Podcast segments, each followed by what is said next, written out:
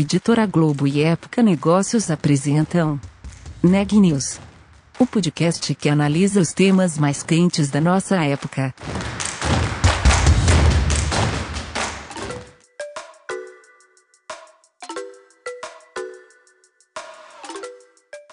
Olá, eu sou Ana Carolina Nunes, repórter da Época Negócios.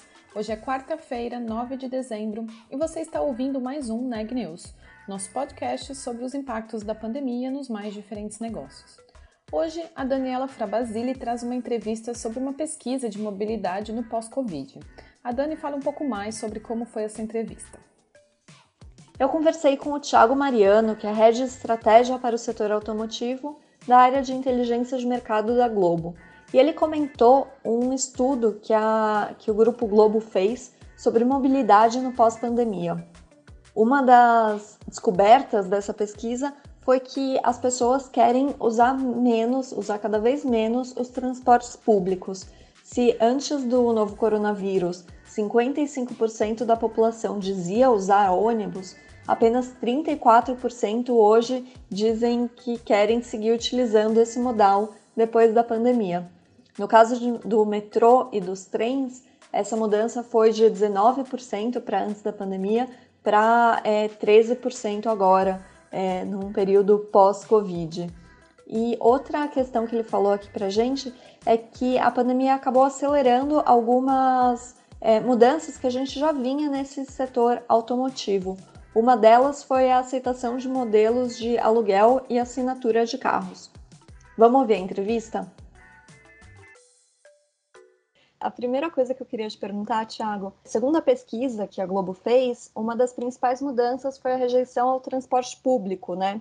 Que as pessoas ficaram com medo de entrar nos trens, nos ônibus.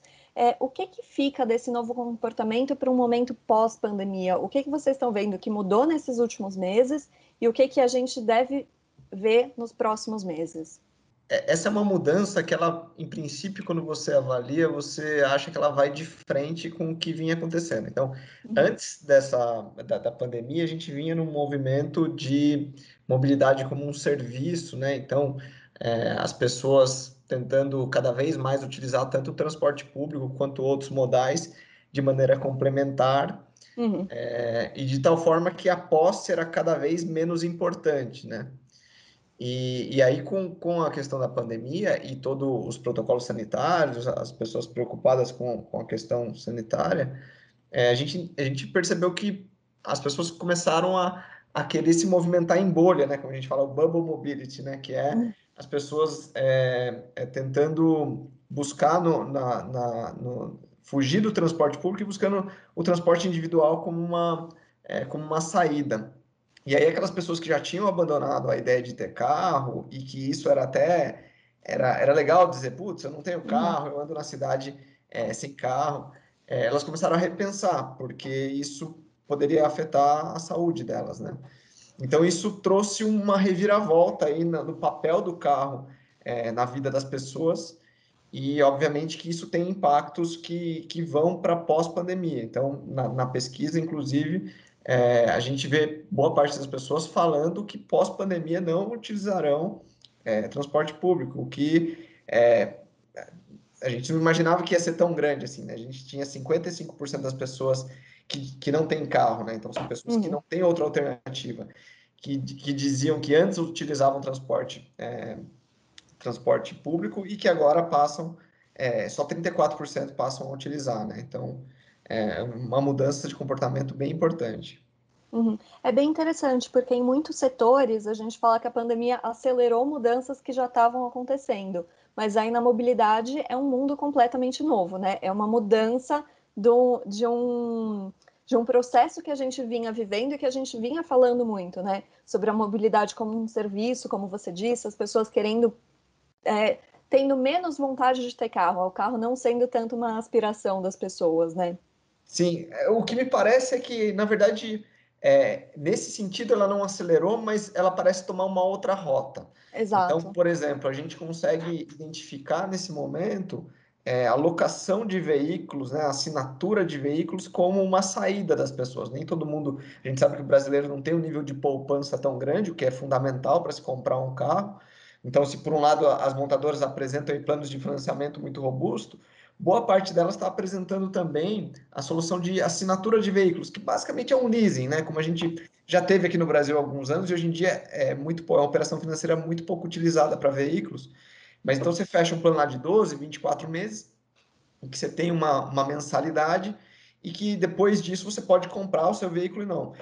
Isso, isso é, um, é, um, é, um, eu, eu digo que isso é um caminho de mobilidade, porque é, eu imagino que depois disso, a pessoa ter, tendo essa experiência de não ter a posse, ela possa, possa mais para frente, com, com a evolução é, da tecnologia e do, do serviço em si, ela pode, de repente, é, em vez de comprar do, por 12, 24 meses, ela pode alugar por um dia, ou aluga nos dias que ela vai no escritório, porque né, agora com o home office, por exemplo, as pessoas, é, boa parte delas não vão todos os dias para o escritório, então ela pode usar, começar a utilizar modalidades como pay-per-use, né? Então ela não, não, não vai comprar e deixar o carro é, parado no, no, no, estacionamento, né? A gente tem, a gente viu um estudo um tempo atrás falando que 94% do tempo do carro ele fica ocioso.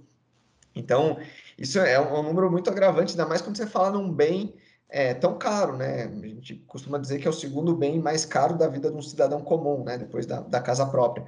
Uhum. Então, acho que aqui a gente tem uma melhoria de eficiência, provavelmente, que vai agradar tanto as próprias montadoras ou quem estiver oferecendo serviço, como o consumidor final, que vai conseguir pagar preços mais justos é, pelo transporte, né? Uhum. Ah, vou aproveitar, eu ia fazer essa pergunta mais para frente, mas é, vou puxar aqui pelo gancho que você falou, dessa questão das assinaturas. É, vocês imaginam uma maior aceitação do público? Isso era uma coisa que a gente já vinha falando, mas isso ganha força agora com a pandemia, as pessoas não querendo usar os transportes públicos? É, então, eu, eu acredito que sim, a gente tem alguns indícios, inclusive nessa pesquisa que a gente fez, a gente tem alguns indícios que mostram nesse sentido. O primeiro foi a própria pergunta, né? Se as pessoas é, sentiam alguma rejeição, tem uma parcela que ainda, é, que ainda mostra mais vontade né? de, de comprar e de ter a posse, é, mas a gente vê boa parte delas desconhecendo o modelo, então pode ser que essas pessoas que têm vontade de comprar carro também muitas vezes confundam com modelos que, que previamente estabelecidos, né? Uhum. É, mas a gente, a gente vê diversos, é, diversas respostas a essa pergunta no, na, no, sentido de, cara, por que não? E uma delas é, é, por exemplo, quando a gente pergunta se as pessoas têm vontade de comprar um carro, a maioria delas disse que sim, a maioria não, 40% falaram que sim, pessoas que não têm carro. Uhum. E quando você pergunta qual é a faixa de preço, as pessoas, a maioria, 60% das que querem comprar, falaram em, em carros até 50 mil reais. Quando você para para pensar, carros até 50 mil reais, se você pensar num carro zero quilômetro, uhum. são pouquíssimas opções. Então, é, talvez essas pessoas vão se deparar com a realidade de que o carro que ela quer ter, ela não consegue pagar. Uhum. Eventualmente, por locação, ela consegue. É, então, eu acho que sim. E, e, e, também na nossa pesquisa, o que a gente perguntou é, caso seja vantajoso, você você, é, você mudaria, né? Em vez de comprar, você locaria. E teve 30, 30 e poucos por cento que falaram que sim. Uhum. É, pegar o número correto aqui para você, mas, mas um número significativo dizendo que sim, eu gostaria de, de, de utilizar a locação se eu visse, se eu visse vantagem nesse modelo. Uhum. É 31%. Bastante é, coisa. Então, acho que, acho que tem, tem, tem caminho por aí sim. Uhum. E para essa faixa de. para essa população que fala em comprar o carro até 50 mil reais, como você falou, o preço é um fator determinante na questão do, do aluguel, né? O aluguel, a locação do carro precisa ser financeiramente viável e mais vantajosa do que a compra. Não é Sim. necessariamente a vontade de ter um carro, é a vontade Sim. de usar um carro.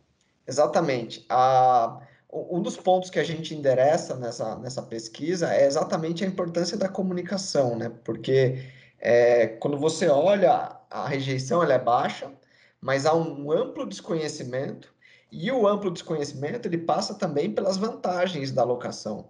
Então, a, até quando a gente pergunta para as pessoas que não querem comprar carro, né? A gente teve lá 40%, 4 em cada 10 dizendo que querem e 6 dizendo que não. Desses 6, pouco menos da metade é, são passíveis de mudança. E, quando você pergunta os motivos por, pelo qual ele mudaria de opinião, ou seja, ele, ele, resolveria comprar um carro ou alugar nesse caso, eles são muito vinculados a motivos financeiros. Então, putz, eu não quero ter o custo do carro, eu, é, eu acho que o carro vai, vai me onerar, eu acho que os impostos são muito altos. Então, quando você traz isso para a realidade de locação, o desafio hoje é mostrar que o, que o modelo é, ele, é, ele, é, ele funciona e, e principalmente ele é vantajoso em termos financeiros. Então, é, eu, nas, nas, diversas comunicações que a gente tem visto hoje em dia, é, as locadoras e até as montadoras que estão entrando, eles estão se esforçando em mostrar que quando você põe no, né, no cálculo, você sai em vantagem em relação a você comprar um veículo. Uhum. É um super desafio esse. E as comparações entre você comprar um veículo, alugar ou usar os aplicativos de transporte? Vocês chegaram a, a, olhar essas comparações entre as pessoas pensando? Eu sei que na pandemia aí é um pouco mais complicado porque tem a questão do contágio ainda, mas vocês chegaram a, levantar essa questão da possibilidade também do uso de aplicativos? É, o uso de aplicativo durante a pandemia a gente viu que deu uma freada, a gente não, não perguntou especificamente nessa, nessa pesquisa, a gente viu que deu uma freada. É, depois de algum tempo ele voltou a retomar, então nesses últimos meses o uso de aplicativo ele voltou a retomar, especialmente na baixa renda, né? Então, você uhum. vê as periferias, teve um crescimento de 55% no uso de aplicativos, o que é um número super expressivo, e obviamente que tem a ver com a pandemia. É, a gente não, não, perguntou especificamente isso, o que a gente viu durante a, a, pesquisa prévia que a gente fez, que não foi com pessoas que não têm carro, foi com todo uhum. tipo de pessoa, foi que é, a, a, o uso de aplicativo ele não, não sofre tanto quanto o, o transporte público. As pessoas entendem é, o, carros de aplicativo como mais saúde nesse uhum. momento. Então eu acho, por isso que eu acho que é, a mobilidade como um serviço, né, ela não, eu não acho que a gente desviou o rumo. Eu acho que talvez a gente simplesmente tomou uma rota diferente, mas a gente continua no, no mesmo destino final que é a mobilidade como um serviço. Uhum.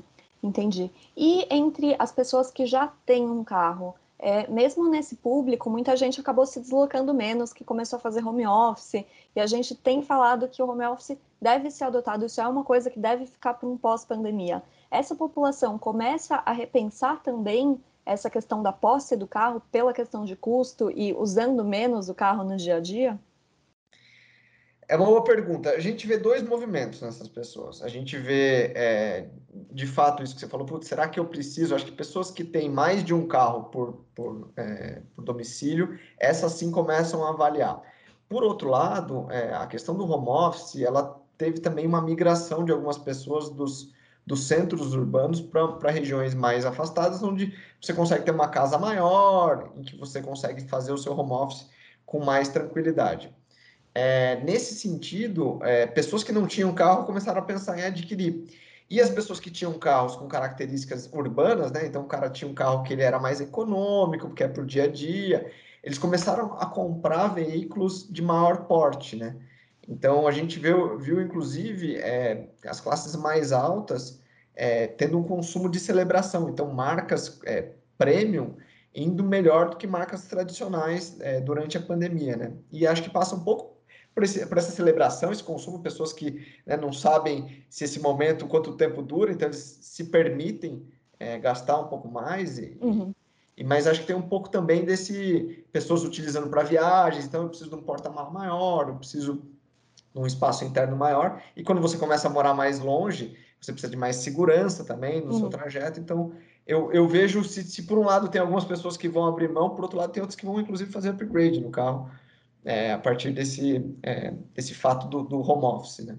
Uhum, claro. E, Thiago, a gente está falando aqui sobre muitas mudanças no, no, comportamento dos consumidores aí em todos os níveis, entre gente que tem carro, entre quem não tem carro, tudo isso.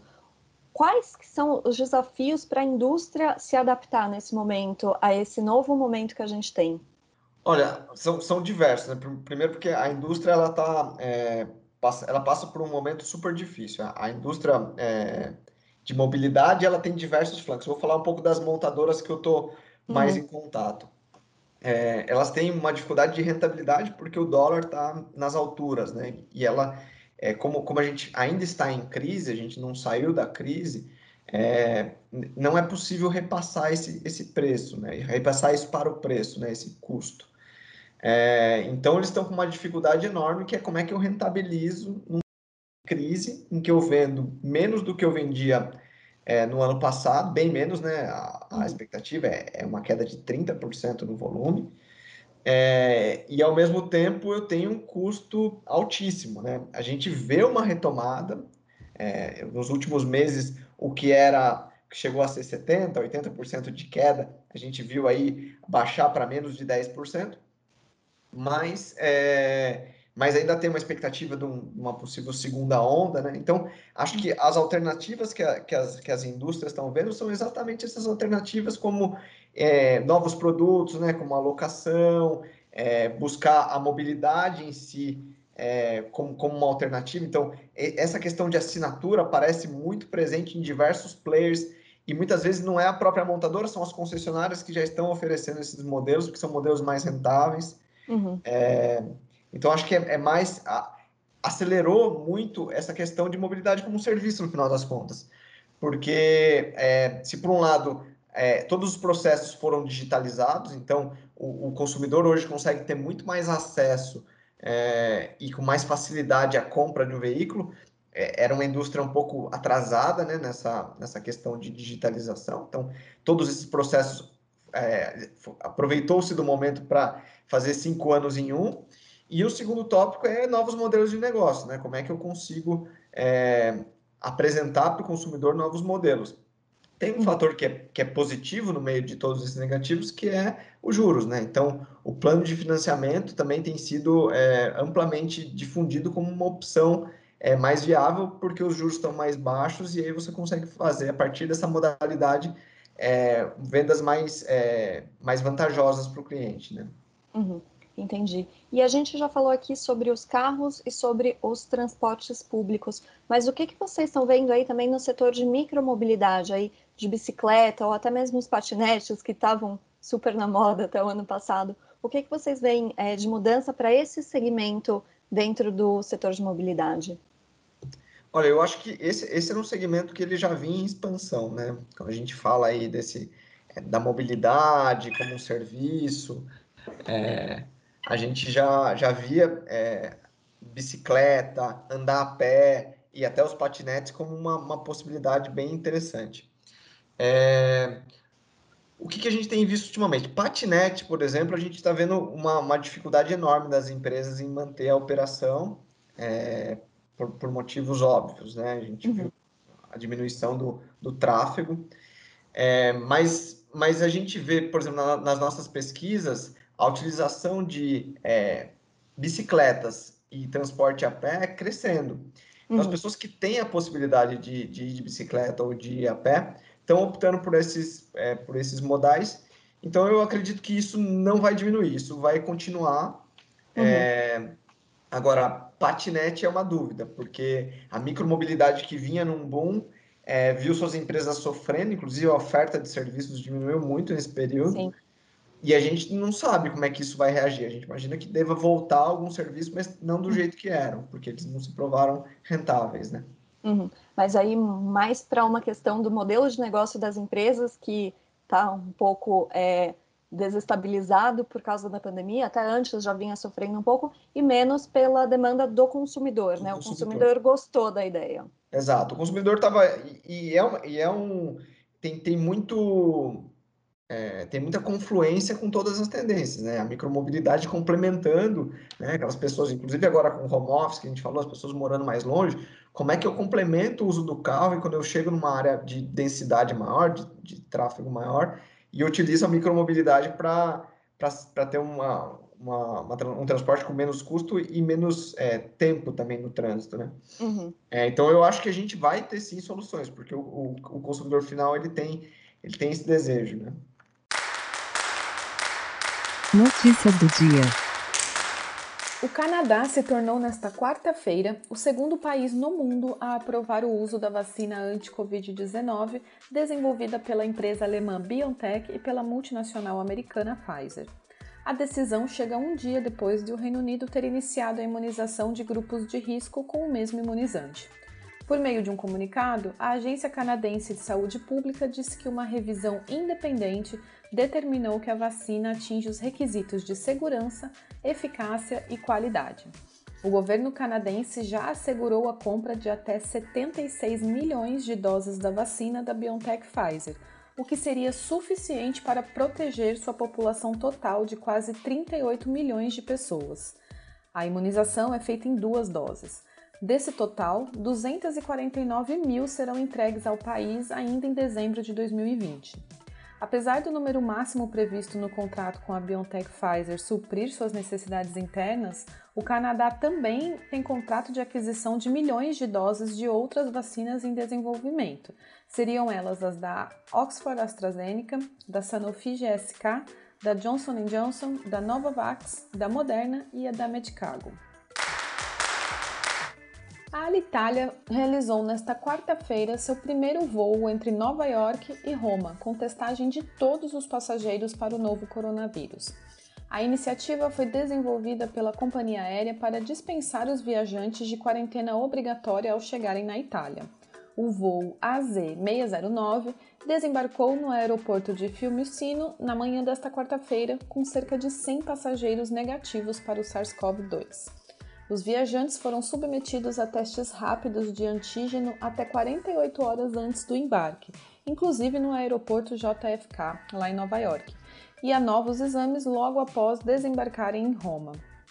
Todos eles tiveram resultado negativo nos dois testes. A Alitalia fará três voos por semana entre Nova York e a capital italiana com esse sistema de testagem.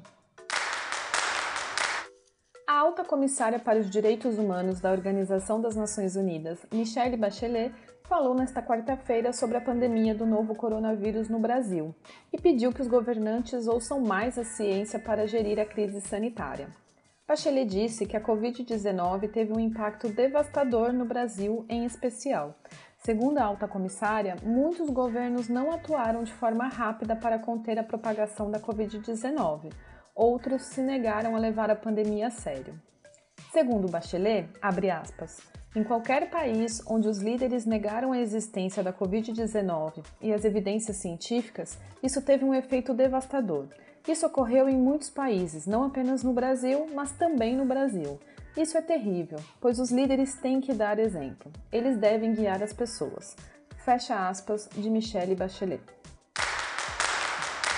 O último boletim divulgado pelo Conselho Nacional de Secretarias de Saúde registra 6.728.452 casos confirmados de Covid-19 no Brasil e 178.995 óbitos, uma taxa de letalidade de 2,7%. O Neg News de hoje fica por aqui. Até amanhã!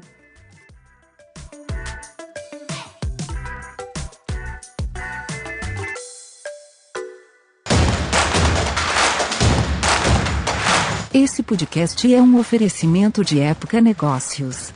Inspiração para inovar. Não deixe de conferir nossos outros podcasts. Presidente Entrevista Presidente. The Office.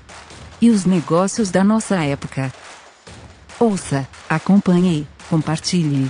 Vamos fazer deste podcast o nosso ponto de encontro.